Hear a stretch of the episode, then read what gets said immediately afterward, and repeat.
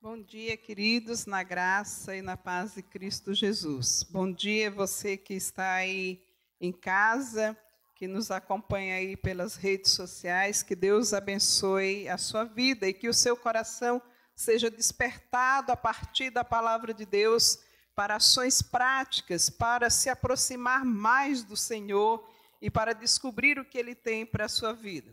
Bom, é, nessa manhã, eu fiquei com a incumbência de fechar o tema a respeito do acolhimento. Estamos trabalhando todo esse tema durante é, esse mês, é, acolhimento ou aceitação. Usamos essas duas palavras ah, e começamos então essa série falando que Deus já nos aceitou e nos acolheu em Cristo Jesus e nos tornou filhos, nos tornou herdeiro depois, então, continuamos falando a respeito ah, de que Deus também acolhe os excluídos. E nós precisamos ser instrumentos do Senhor a partir desse acolhimento de Deus para acolher também esses excluídos com as nossas ações e com a palavra do Senhor. E também foi o Daniel no último domingo falou sobre acolher outras culturas, que é tão diferente da nossa, mas que somente pela verdade de Cristo Jesus em nossas vidas, que Ele é a verdade, nós podemos acolher aquele que tem uma cultura completamente diferente da nossa.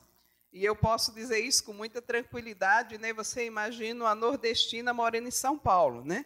Então a gente é alvo de muitas piadinhas e outras coisas mais. E ainda caso com mineiro, né? Então, são culturas diferentes e que você precisa acolher o outro para poder, então, experimentar o evangelho da graça. E hoje, então, eu gostaria uh, de falar um pouco com os irmãos sobre acolher através da escuta ativa.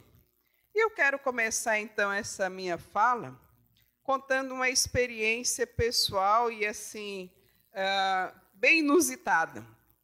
Nós estávamos num processo de acolhimento de um garoto de 11 anos e uh, uma das responsabilidades minha era levar ele na psicóloga pela instituição. E um certo dia eu estou lá levando ele na psicóloga, cheguei lá numa certa tarde, a psicóloga falou assim: hoje é a sua vez. Falei, ok. Entrei, me sentei e ela me fez a seguinte pergunta: Conte para mim como é que está sendo a sua experiência com Leonardo. E aí, então, eu comecei a falar de como estava sendo aquela experiência de ter o Leonardo dentro de casa. Tinha três minutos que eu estava falando e ela começou a cochilar na minha frente e roncar. E eu parei assim por alguns minutos você pode achar engraçado, mas foi exatamente isso que aconteceu. Eu parei por alguns minutos assim, eu achei que ela estava de olhos fechados para me ouvir melhor. Né? E aí eu parei e nada. Ela não me falava absolutamente nada. E eu terminei a minha fala dizendo: Você não acha? Né? E eu fiquei com essa cara igualzinho está vocês, aguardando uma resposta por alguns minutos. Depois de uns cinco minutos que eu aguardei ali a resposta e não veio nenhuma, ela continuou cochilando e roncando. Eu me levantei. Com um barulho que eu fiz da cadeira para me levantar, ela se assustou assim, falou: Nossa, já terminou? Eu falei assim: Já. Foi um prazer conhecer você. Ela falou: Não, mas precisamos marcar a próxima sessão. Eu falei assim: Não, nós não teremos próxima sessão. Né? E eu fui embora. É, eu não sei se você já teve a experiência de conversar com alguém que não está presente. Gente, é horrível. É horrível. Mas talvez a pessoa não esteja ali presente, não é só porque está roncando na sua frente. Tem várias formas de não estar presente numa conversa. É muito fácil de descobrir. Quando você está conversando com alguém que não está presente, eu vou dar aqui um exemplo de marido e mulher a mulher está falando sobre comida, o que o sujeito deseja comer na hora do almoço, em uma determinada refeição. E o cara está falando de futebol. E aí você descobre que nenhum dos dois estão presente ali, um para o outro. Você nunca teve essa experiência, acho que o Tiago já teve ali. Ó. Ele está rindo. Né? E pior ainda é quando você tenta conversar com alguém que está de frente com a TV. Né? Ela não está presente para você. Ou se, no muito, ela está presente para as duas coisas e, enfim, não está presente nem para a TV nem para você. E você se sente muito mal com aquilo. Né? Ah, e aí eu posso, então, dizer assim: ah, no tempo em que a gente tem vivido, ouvir o outro, uma escuta ativa do outro tem sido cada vez mais rara, cada vez mais difícil. Se eu tivesse pintando uma tela, ou um prédio daqueles lá de São Paulo, que tem cada pintura linda ali do centro de São Paulo, eu diria assim, que eu pintaria o globo terrestre, ah, uma boca bem grande no globo terrestre, né? É, uns olhos também bem grandes, e uma orelhinha do tamanho de uma, de uma formiga do lado, não fazendo parte do globo, porque nós temos vivido esse tempo, querido. Um tempo onde as pessoas estão prontas para ver, para falar, mas não estão prontas é, para ouvir. E isso traz para a gente assim uma coisa muito ruim, muito negativa. Talvez você diga assim, ah, mas isso acontece com os outros. Comigo, não. Eu sempre estou presente nas conversas. Vou fazer um teste aqui. Antes da gente chegar no texto, estamos todos quietinhos. Você pode fechar os seus olhos se você quiser, mas nós vamos fazer um minuto de silêncio. E eu vou contar aqui no meu relógio.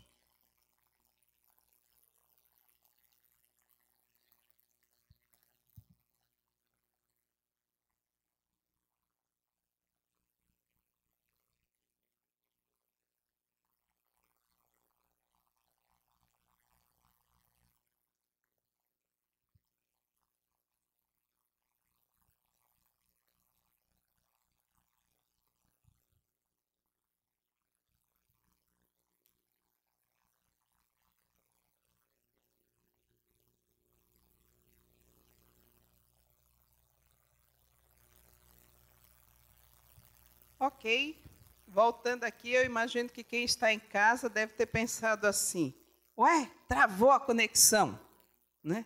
Está acostumado com tanto barulho, tanto agito. Quem está aqui talvez possa ter se distraído com esse ambiente que nós estamos. Ou talvez a sua mente te levou para um outro lugar. O que será que ela vai fazer na sequência? Ou talvez te levou assim: o que eu vou fazer no almoço? Ou com o barulho de fora. Onde estava a sua mente enquanto você estava nesse um minuto de, silêncio aqui? Queridos, uh, para nós treinarmos a escuta ativa, nós precisamos de algumas características uh, que beneficia tanto a nós quanto quem está falando. E nessa manhã eu gostaria de que a gente visse quais são as coisas que impedem uma escuta ativa. E como é que eu e você podemos ter uma escuta ativa? Isso fará bem para você, isso fará bem para o outro e para todos os seus relacionamentos. Eu disse, eu não tenho dúvida. Então fica comigo aqui. Se distrai não. Vai embora não, fica aqui junto. E eu quero usar um texto bíblico para a nossa meditação nessa manhã que tem muito a nos ensinar. Eu costumo dizer que todas as coisas que nós precisamos para a nossa vida prática, o nosso dia a dia, tem na Bíblia. Mas muitas vezes nós não procuramos na Bíblia. Nós buscamos as ciências, nós buscamos uma série de outros, é, é outras informações para nos completar. Mas todas as vezes ela vai ter as suas limitações ela vai ter as suas dificuldades. E eu então convido você nessa manhã para ficar com a verdade da palavra de Deus sobre esse assunto é, de uma escuta ativa. Leia comigo então aí o texto de Lucas, capítulo de número 10. Nós vamos ler então do versículo de número 38 até o 42. Lucas, capítulo 10, versículo 38 ao 42.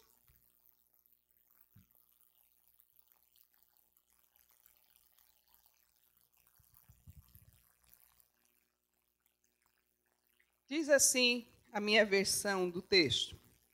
Indo eles de caminho, entrou Jesus num povoado e certa mulher chamada Marta hospedou-o em sua casa. Tinha ela uma irmã chamada Maria, e esta quedava-se assentada aos pés do Senhor a ouvir-lhes os ensinamentos. Marta agitava-se de um lado para o outro, ocupada em muitos serviços. Então se aproximou de Jesus e disse: Senhor, não te importas de que minha irmã tenha deixado que eu fique a servir sozinha? Ordena-lhe, pois, que venha ajudar-me. Respondeu-lhe o Senhor: Marta, Marta, andas inquieta e te preocupas com muitas coisas. Entretanto, pouco é necessário, ou mesmo uma só coisa. Maria, pois, escolheu a boa parte, e essa não lhe será tirada. Palavras do Senhor. Queridos, eu quero usar nessa manhã esse exemplo dessas duas irmãs, Marta e Maria, e o seu relacionamento ali com Jesus, para que nós possamos aprender um pouco sobre é, como ter uma escutativa e como não ter coisas que impedem uma escutativa. Então eu quero começar falando primeiro quais são os fatores que impedem você de acolher alguém com uma escuta ativa. E eu começo então falando sobre a vida de Marta, né? Marta então está na cidade e Jesus está passando e ela resolve convidar a Jesus para ir na sua casa. Ela resolve hospedar a Jesus na sua casa. Marta então estava aberta para isso. E ela chama Jesus para ir em sua casa. Mas eu posso dizer aqui que tem alguns fatores externos que impedem de Marta, de fato, acolher a Jesus ali na sua casa. O primeiro fator externo aqui que eu vejo nesse texto que impede Marta de acolher Jesus em sua casa é porque Marta estava preocupada e aí isso trazia a questão e a razão pela qual ela estava ali preocupada. Ela queria mostrar para Jesus a sua casa. Como era a sua casa? Quão bem organizada era a sua casa? Que comida boa que tinha na casa de Marta? Que serviço maravilhoso tinha na casa de Marta? E ela estava então preocupada com todas essas coisas. E ela então está disposta a mostrar toda a beleza, toda a organização, toda a boa comida, tudo aquilo que era aparente. Marta estava pronta para isso. Mas falando em acolhimento, queridos, através de uma escuta ativa, quando nós estamos dispostos a nos encontrar e sentar com outras pessoas e a nossa maior mostrar aquilo que é aparente, isso é muito desanimador especialmente para aquela outra pessoa que veio para o encontro. É muito desanimador. Você já teve essa experiência de chegar numa casa, de ser convidado para um café, um chá, alguma coisa assim, um encontro com alguém, e a pessoa está preocupada em mostrar aquilo que é aparente? Você tem duas reações normalmente. A primeira delas é assim: se você tiver uma boa autoestima, você vai dizer então assim: puxa, jamais eu vou ser como Fulano. Agora, se você tiver uma autoestima baixa, você vai dizer assim: puxa, eu jamais vou ser como Fulano. Tinha tanta coisa para mostrar e talvez eu não tenha nada para mostrar. Bom, se você já foi em uma casa assim, onde esses aspectos estão presentes, a primeira coisa que vai acontecer com você é a vontade de ir embora. Sair dali correndo. Né? Eu não sei se você já teve uma experiência desse tipo, mas uma experiência desse tipo não acolhe. Não acolhe. O segundo fator externo que eu vejo aqui no é, no texto bíblico, diz então aqui no versículo de número 40, Marta estava ocupada em muitos serviços. ela não estava só preocupada em mostrar a aparência da sua casa, mas ela estava muito ocupada com muitos serviços. Ser multitarefas. Marta era uma pessoa assim, e o multitarefa eles se acham semideus. Afinal de contas, tudo está sob o meu controle, está tudo perfeito. A louça está bem organizada na mesa, os talheres bem alinhados, junto com os copos, os guardanapos, enfim. Quanta coisa que a gente poderia dizer a respeito do multitarefa. Tudo está sob o controle, tudo tem que passar pelas suas mãos. Uh, e quem tiver em volta, queridos, não pense que é dispensado disso, não. Quem tiver em volta tem que se envolver com multitarefa para que tudo saia perfeito. E o multitarefa ainda diz mais: olha, você tem que ser agradecido comigo, porque afinal de contas, quantas coisas boas eu estou promovendo aqui para você. Inclusive te ensinando a como fazer as coisas corretas. Como é difícil estar próximo de alguém que é multitarefa e está agitado, querendo mostrar toda essa perfeição e todo esse controle. E quem vem de fora também sente isso. Não é só quem está dentro da casa. Não é só quem está ali no convívio mais próximo, mas é quem vem de fora também. Eu costumo dizer que quando alguém vem aqui à igreja e encontra um diácono multitarefa na porta, é, ele fica assim: ixi, já não gostei dessa recepção. Porque a pessoa está preocupada em diversas coisas ali na porta. Ver a temperatura, anotar o nome, anotar o endereço, anotar não sei o quê. A pessoa fala assim: eu me senti investigado pela polícia. Ainda faz mais, te leva até o lugar onde você tem que sentar. E aí a pessoa já fica assim, Uxi, né? como se a polícia estivesse junto dele ou dela. Né? O multitarefa quer ter a certeza que está tudo bem. E ele ainda chega para você e fala assim: olha, se você precisar de água, tem não sei aonde. Se você precisar de banheiro, tem não sei aonde. E vai te dando um monte de informação. E a única coisa que você queria era apenas entrar e sentar. E às vezes nem ser percebido por ninguém.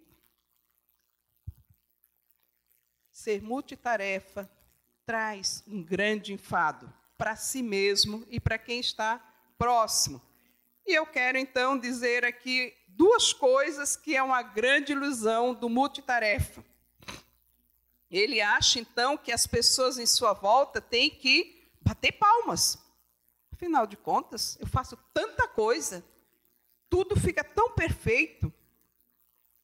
Eu quero então dizer duas verdades aqui para quem é multitarefa, e essa serve para mim, porque eu sei que eu sou assim. E eu tenho que vigiar muito nessa área. A primeira ilusão nossa do multitarefa, queridos, é que ele acha que tudo vai sair de acordo com o que está na cabeça dele. Mas ele está preocupado com as coisas, não está preocupado com as pessoas. Não está olhando para a necessidade das pessoas. E a primeira coisa que eu digo é assim: aprenda com Deus. Quando ele cria Adão, é um negócio fantástico, né? Diz que ele criou Adão no dia sexto, lá no uh, relato do Gênesis, capítulo 1, no dia sexto, ele cria Adão.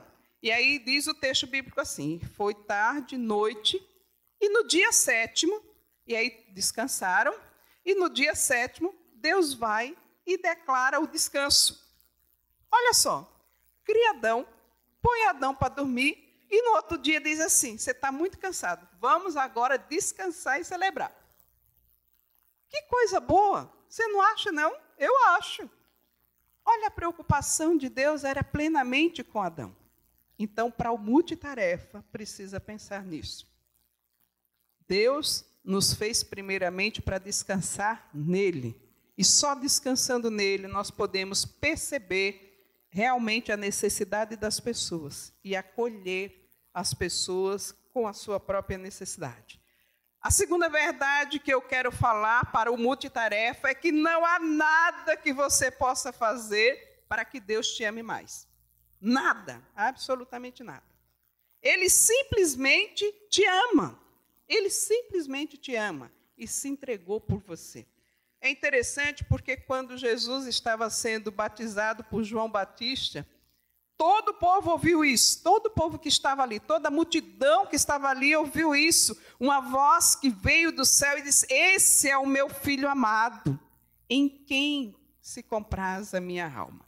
Jesus não tinha feito absolutamente nada para Jesus dizer que ele era o filho amado. E eu digo hoje para o multitarefa: você é filho amado em quem o Senhor se compraz.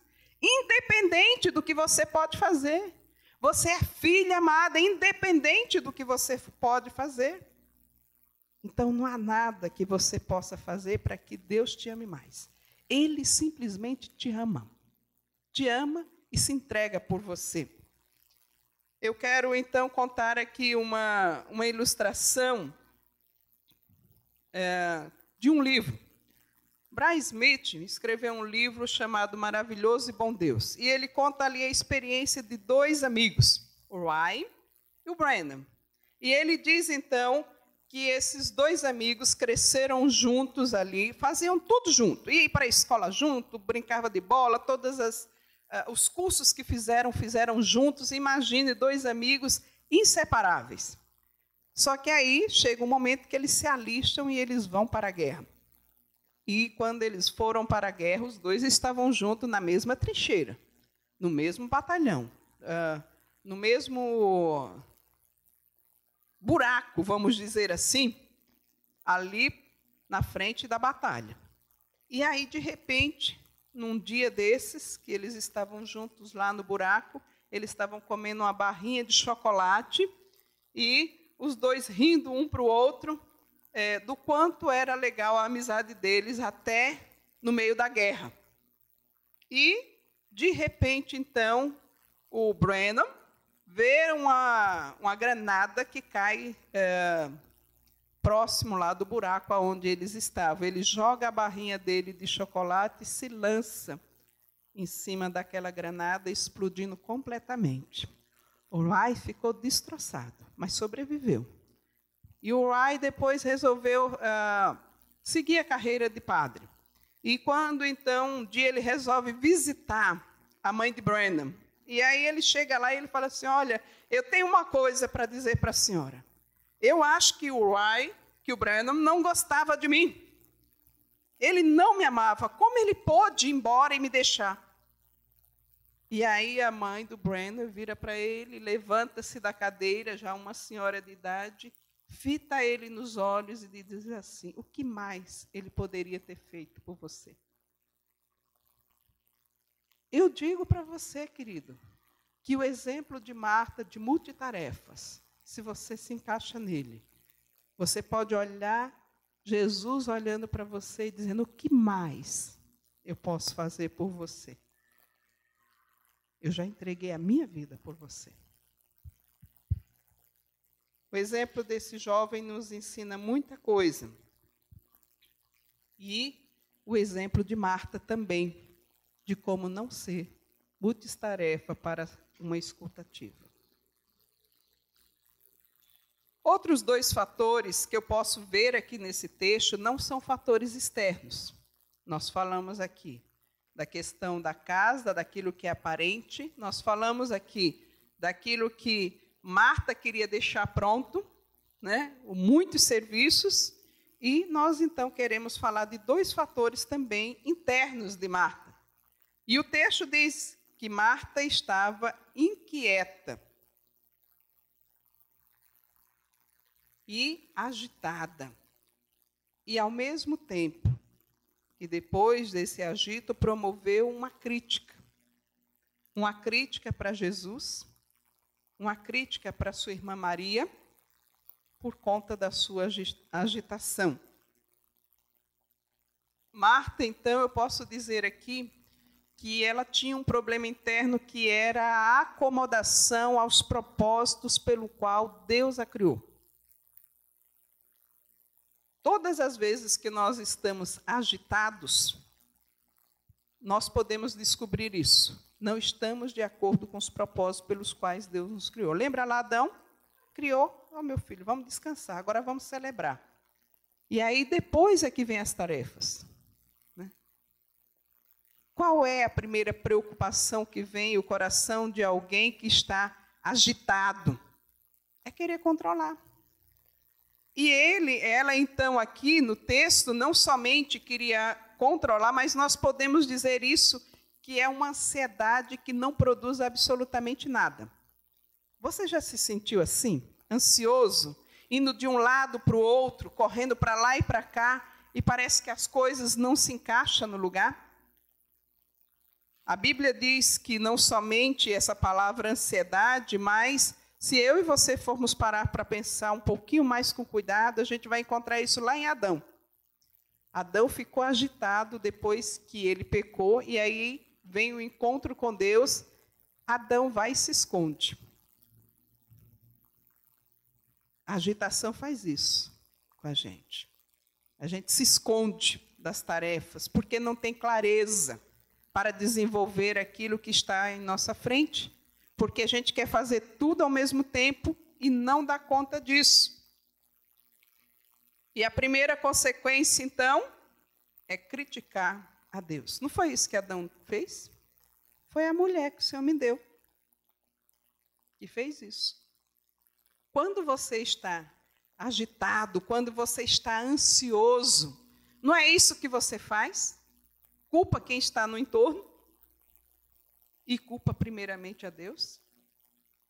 Eu digo que isso faz parte do pecado original, de não se adequar com os propósitos aos quais Deus nos criou.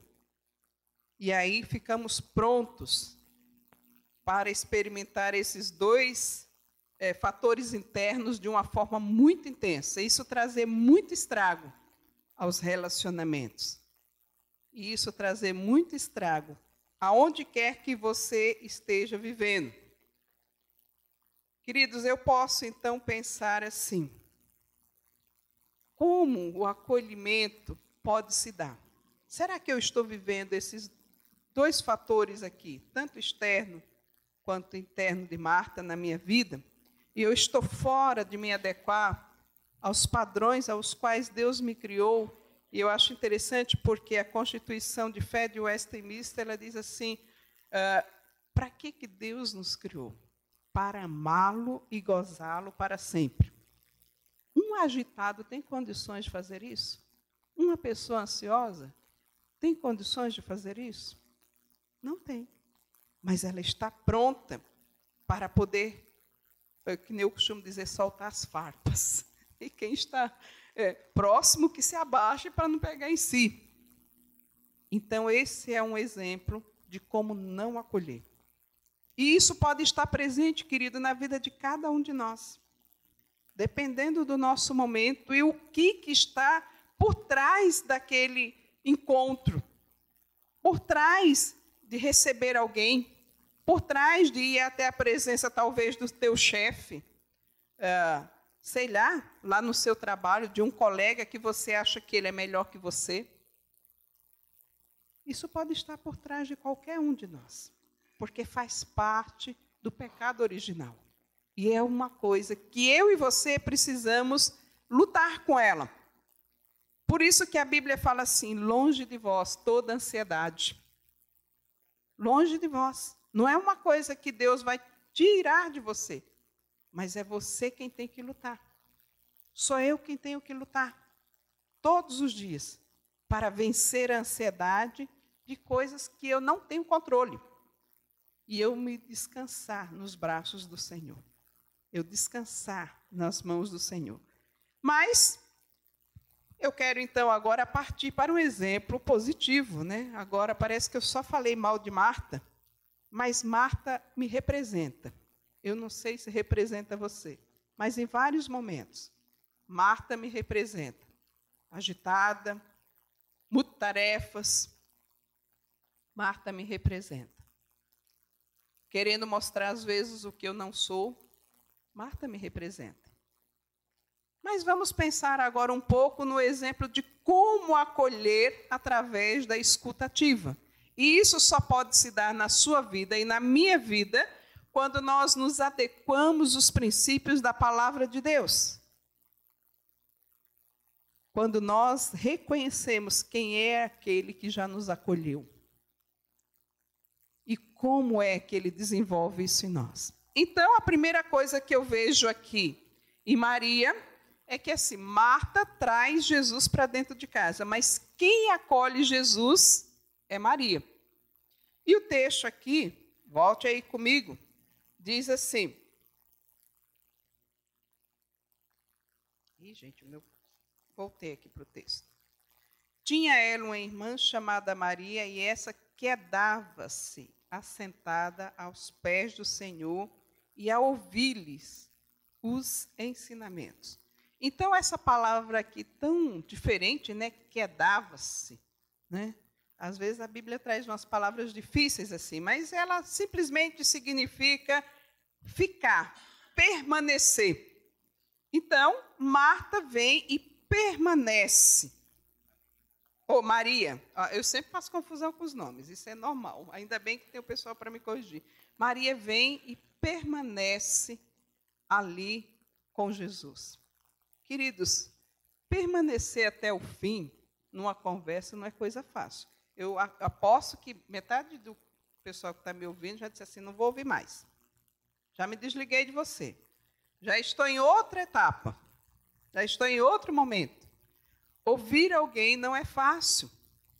Porque tem muitas coisas que nos impedem disso. Ficar até o fim não é fácil. Isso requer de nós, requer de mim, requer de você um negócio chamado quietude. Veja só, aquele um minuto de silêncio que nós fizemos aqui. Ele é um exemplo claro para mim e para você como é difícil a gente se aquietar.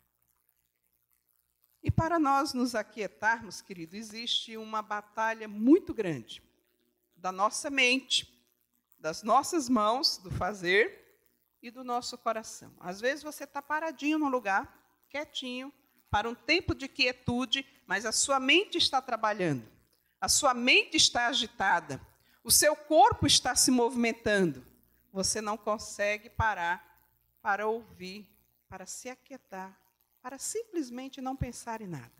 É um desafio tremendo. Essa disciplina, então, da quietude, ela então é uma disciplina que foi amplamente divulgada no século I pelos pais da igreja e ela tem base em Jesus.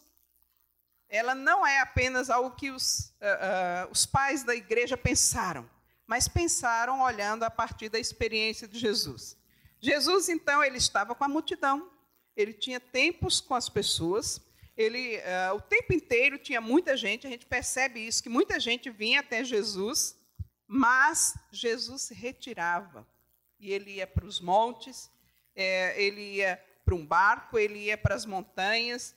Em vários momentos desse, Jesus se retirava sozinho, inclusive antes dele ser preso. Ele estava então retirado, não somente retirado num monte com os discípulos, mas distante dos discípulos. Tanto é que vem então o texto que diz assim que Jesus é, volta-se para os discípulos e diz assim: oh, mas nem uma hora você pode vigiar comigo. E ele se afasta um pouco mais para se aquietar, mas a sua alma estava inquieta, a sua alma estava agitada, porque ele sabia quais eram os eventos que iriam suceder ali e a razão pelo qual ele tinha vindo a esse mundo que estava prestes para se cumprir. Então, eu e você precisamos dessa disciplina na nossa vida. E não é fácil ter uma disciplina como essa. Não é fácil, mas ela é um bálsamo para a nossa alma. Uma certa manhã eu estava na minha casa e eu gosto de fazer esses tempos de quietude logo cedo. Eu falo que os barulhos são menos, né? E aí eu sentei lá na minha cadeira, olhei para a visão que eu tinha, que é de frente com a porta de vidro, que você vê os prédios, árvores e outras coisas mais. E eu já comecei com a minha lista, né? Porque eu acho que todos nós somos assim, já acorda logo cedo com a lista de tarefas. Comecei com a minha lista. E aí a minha lista tinha lá, orar por isso, isso, isso, isso. E aí eu já comecei lá. Ah, então peraí, deixa eu agradecer primeiro a Deus, deixa, e aí e já ia para a sequência da lista. Na hora que eu comecei, com a questão de agradecer, eu ouvi uma voz interior que disse assim para mim: Não fala nada, fica quieta. E eu decidi, então, obedecer àquela voz. E foi tremendo, queridos. Eu acho que eu devo ter ficado ali mais ou menos umas duas horas. E eu não falei absolutamente nada. Absolutamente nada. Não tinha mais nada passando sobre a minha mente. Nada. E uma única palavra que eu consegui falar e pensar foi gratidão. Mas eu senti a presença de Deus me envolvendo ali de uma forma tremenda. Tremenda. A única coisa que acontecia era as lágrimas no meu rosto, e a única palavra que me veio foi essa: gratidão. Depois de duas horas, sem nada na mente ali. Eu e você precisamos disso. O mundo vive um ruído sem fim, queridos. Sem fim. Cada vez mais. Sem fim. E eu e você precisamos desse tempo de quietude. E aqui, Marta tem um propósito muito específico. E ela se assenta, ela fica paradinha ali, ela, fica, ela permanece, não é num qualquer lugar. É um lugar específico que ela escolheu. E esse lugar específico é aos pés de Jesus. Essa postura de sentar-se aos pés de Jesus exigia então que Marta abrisse mão do seu ego. Maria, ó, já estou atrapalhada. Maria. Maria abrisse mão do seu ego abrisse mão dos seus achômetros, abrisse mão das suas listas, abrisse mão de como ela acha que deveria ser as coisas. E abrir mão do nosso ego não é uma coisa fácil. Queremos controlar as coisas. É interessante porque sentar-se aos pés de Jesus, essa postura aos pés, pode nos parecer uma coisa indigna. Né? Puxa vida, os pés é o lugar que tem mais contaminação. É o lugar que tem mais sujeira, se você e eu formos parar para pensar. A gente vai na rua, anda por tudo quanto é de lugar, é o lugar que tem mais contato com tudo aquilo que a gente poderia dizer de desprezível. Mas para Maria, os pés de Jesus significava o lugar de autoridade aonde ela deveria estar colocada. Ele era a autoridade sobre a vida dela. Ele é a autoridade sobre a minha e sobre a sua vida.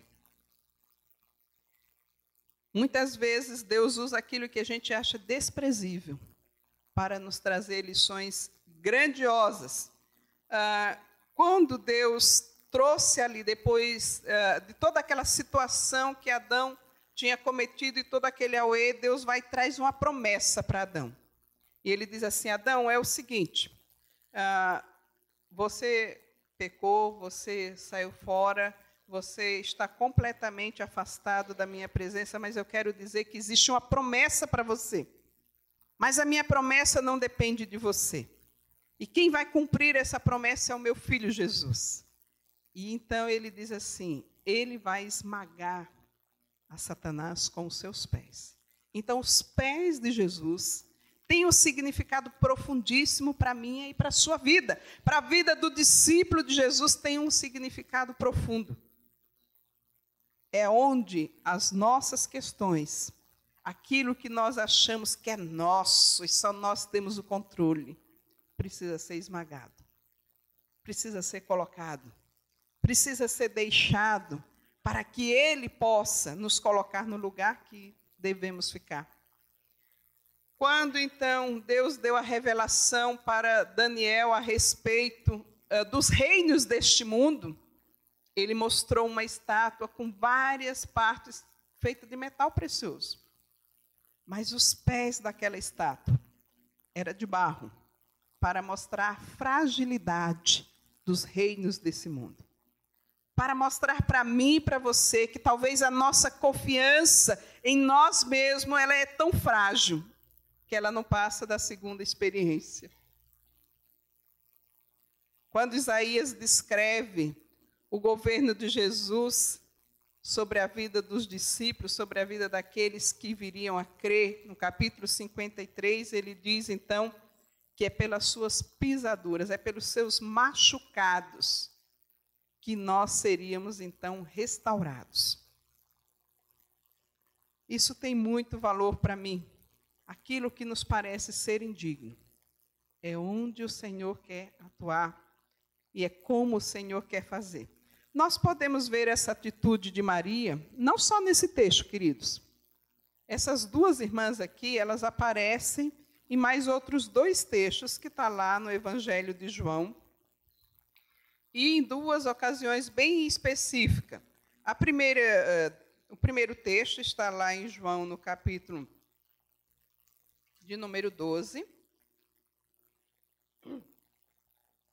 Digo, João capítulo 11, aonde Jesus fala ali a respeito da morte do seu amigo Lázaro. Lembra, as duas irmãs, Marta e Maria, eram irmã de Lázaro. Lázaro morre, tem toda uma situação e Jesus vai depois de alguns dias até Lázaro. E essas duas irmãs também aparecem ali. E de novo nós vemos a atitude dessas duas irmãs. Primeiro, Marta corre e diz assim: se o senhor tivesse aqui, o meu irmão teria morrido, não, viu? É porque o senhor foi negligente. De novo, criticando Jesus. O senhor foi negligente, demorou muito para aparecer por aqui, e aí, olha aí o que, que deu. Ele está morto agora. Mas Maria estava dentro da casa. E aí, ela vai e manda chamar a irmã, e a irmã vem e Maria diz a mesma coisa para Jesus. A diferença da postura das duas aqui é que Marta diz assim: olha, começa a argumentar com Jesus. Jesus falando assim: não se preocupa, não, que eu vim para ressuscitar Lázaro. E aí Maria, Marta vai e fala assim: ah, eu sei que isso vai acontecer no último dia. Mas agora eu estou é com essa dor. Agora eu estou é com essa situação aqui, ó, meu irmão morto. Quando então ele chega, encontra-se com Maria, Maria também fala a mesma coisa: Senhor, se o Senhor tivesse aqui, meu irmão não teria morrido. E aí então Jesus se agita no seu espírito e ele fala com o Pai. E ele fala assim: tirem a pedra. É interessante, gente, porque a sequência desse texto mostra que não é Marta, não é Maria que está argumentando ali com Jesus, não, porque a conversa ali estava com Maria. Mas Marta já toma a frente, rapidamente fala assim: Senhor, está sem juízo? Ele está morto já, enterrado há quatro dias aí, já fede. Está sem juízo. Como é que vai tirar isso daí? E ele simplesmente fala: tirem a pedra. E Maria fica quietinha aos pés de Jesus, só aguardando para ver o que o Senhor ia fazer. E aí então Lázaro ressuscita e vem para fora. E um outro momento que nós encontramos então é, Maria de novo aos pés de Jesus é próximo é, do momento em que ele está para ser preso. Ele está almoçando em uma casa, ela entra rapidamente naquela casa e ela joga um perfume precioso nos pés de Jesus e ela enxuga os pés de Jesus com seus cabelos mostrando então ali como era que seria a morte do rei dela, o rei Jesus. E preparando, e ele mesmo diz, ela estava preparando o meu corpo para esse momento. E o nome dela vai ser contado enquanto se contar essa história. Queridos, a postura de estar aos pés de Jesus pode trazer para mim e para você muitos ensinamentos, inclusive para aquietar a nossa alma. Para ouvir o que ele tem para nos dizer, para não ficar com os nossos achômetros e nem o nosso próprio ego, para saber que existe um senhorio e ele está disponível para nós e nós não precisamos ficar batalhando sozinhos porque Ele irá batalhar por nós, Ele irá fazer por nós. E aí a outra postura interna que eu vejo aqui em Maria é o fato dela ouvir os ensinamentos de Jesus. Então, a primeira postura, se eu e você queremos acolher, é aquietar-se. A segunda postura é ouvir atentamente. E aqui eu quero descrever dez características para uh, você e eu ouvirmos atentamente, que exige de nós. Então, a primeira eh, característica aqui é prestar atenção no outro e no que o outro está dizendo. Não é roncar na frente do outro, né? é prestar atenção no outro. Lembra lá da minha experiência? Né? Eu me senti mal com aquilo. Segunda coisa, mostrar que você está ouvindo. Como é que eu mostro para outra pessoa que eu estou ouvindo ela? Hum, hum, eu não estou conversando com ela, mas eu estou mostrando que eu estou ouvindo essa pessoa. Manter-se na conversa. E o que mais? E o que mais? Adiar o julgamento, inclusive sobre nós mesmos. Ah, fulano está assim, mas eu estou pior. Ah, é que ele não sabe da minha situação. Adiar esse julgamento, tanto do outro quanto de mim. Ah, fulano realmente não merece o céu. Fulano não merece a bênção de Deus. São julgamentos que eu posso adiar. Procurar ouvir até o fim e depois checar o que você ouviu.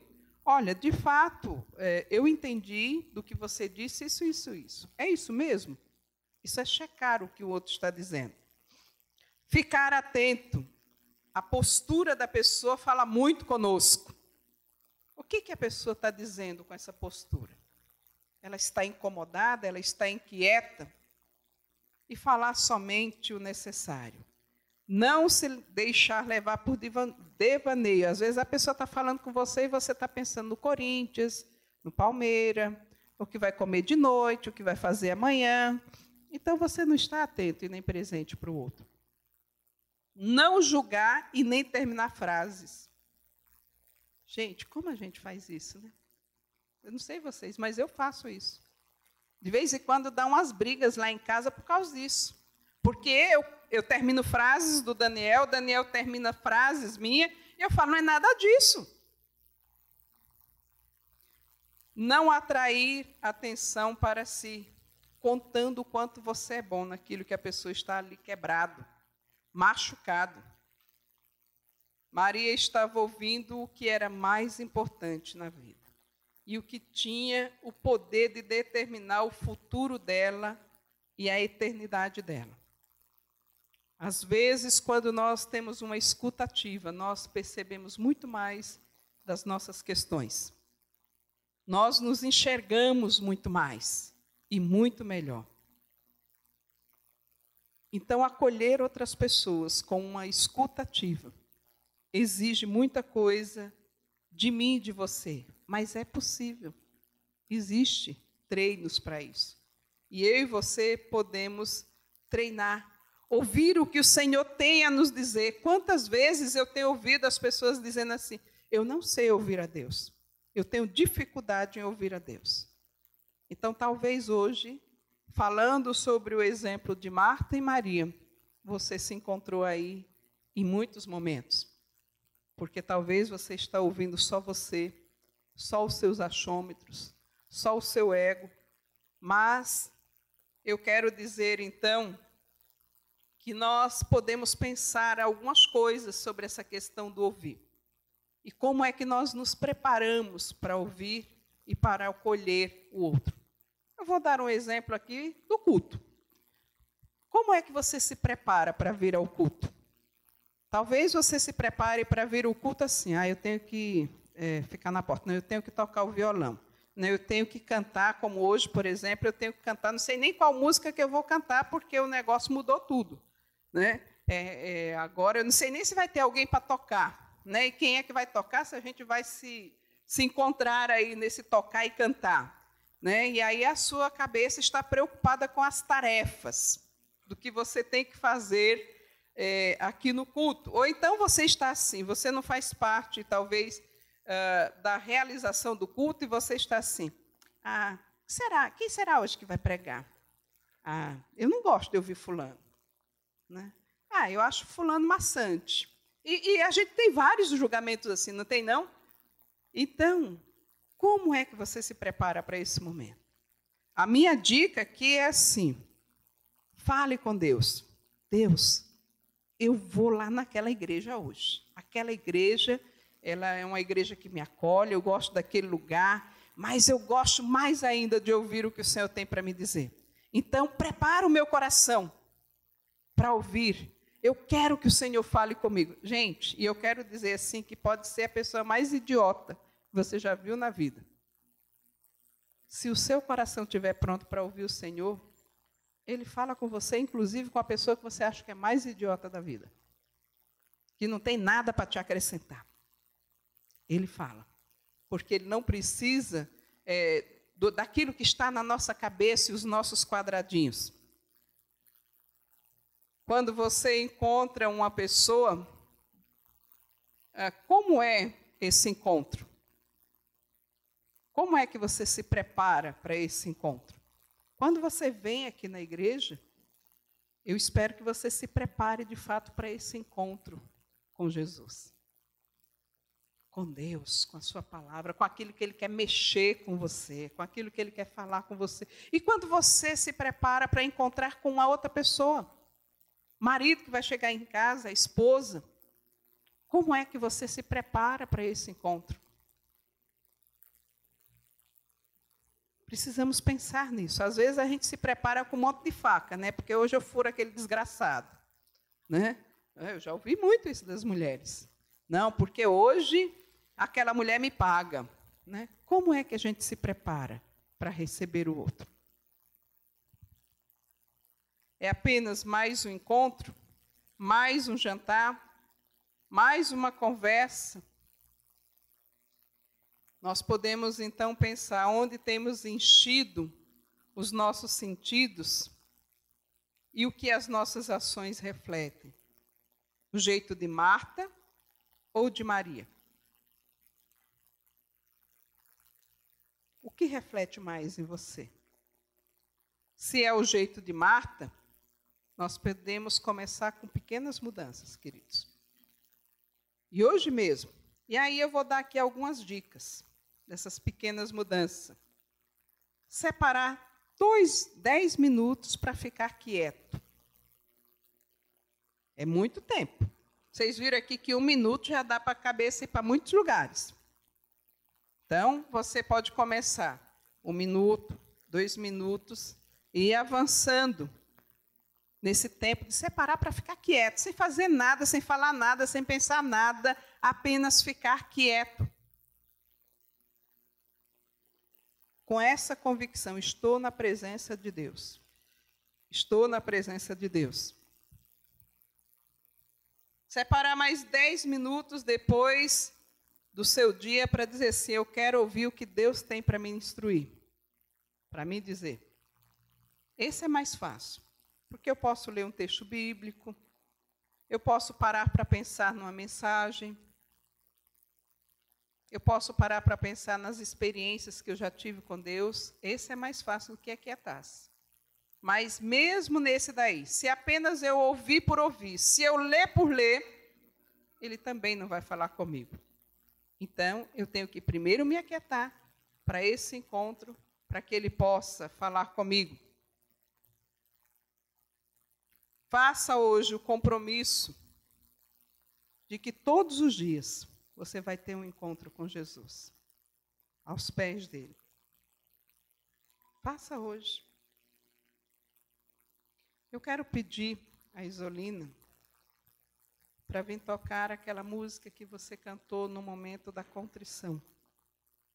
Queridos, às vezes a gente canta tanta coisa que a gente nem pensa, porque nós estamos tão agitados e acostumados a cantar, a falar, a pôr uma lista para Deus e não ouvir o que Ele tem para nós. E aí nós ficamos tão cheios de nós que nós não temos espaço para acolher ninguém. Não temos. E aí é por isso que quando nós nos encontramos com as pessoas, o que nós temos para falar não é o que Jesus está fazendo na nossa vida, como Ele está transformando o nosso dia a dia, como Ele está transformando o nosso casamento, as nossas experiências no nosso trabalho, as nossas experiências de relacionamento com os vizinhos. Muitas vezes, quando nós nos encontramos com as pessoas, nós precisamos falar de futebol ou qualquer outra coisa ou do tempo, porque é isso que de repente passou, estávamos cheios de nós. Escuta essa música e pense.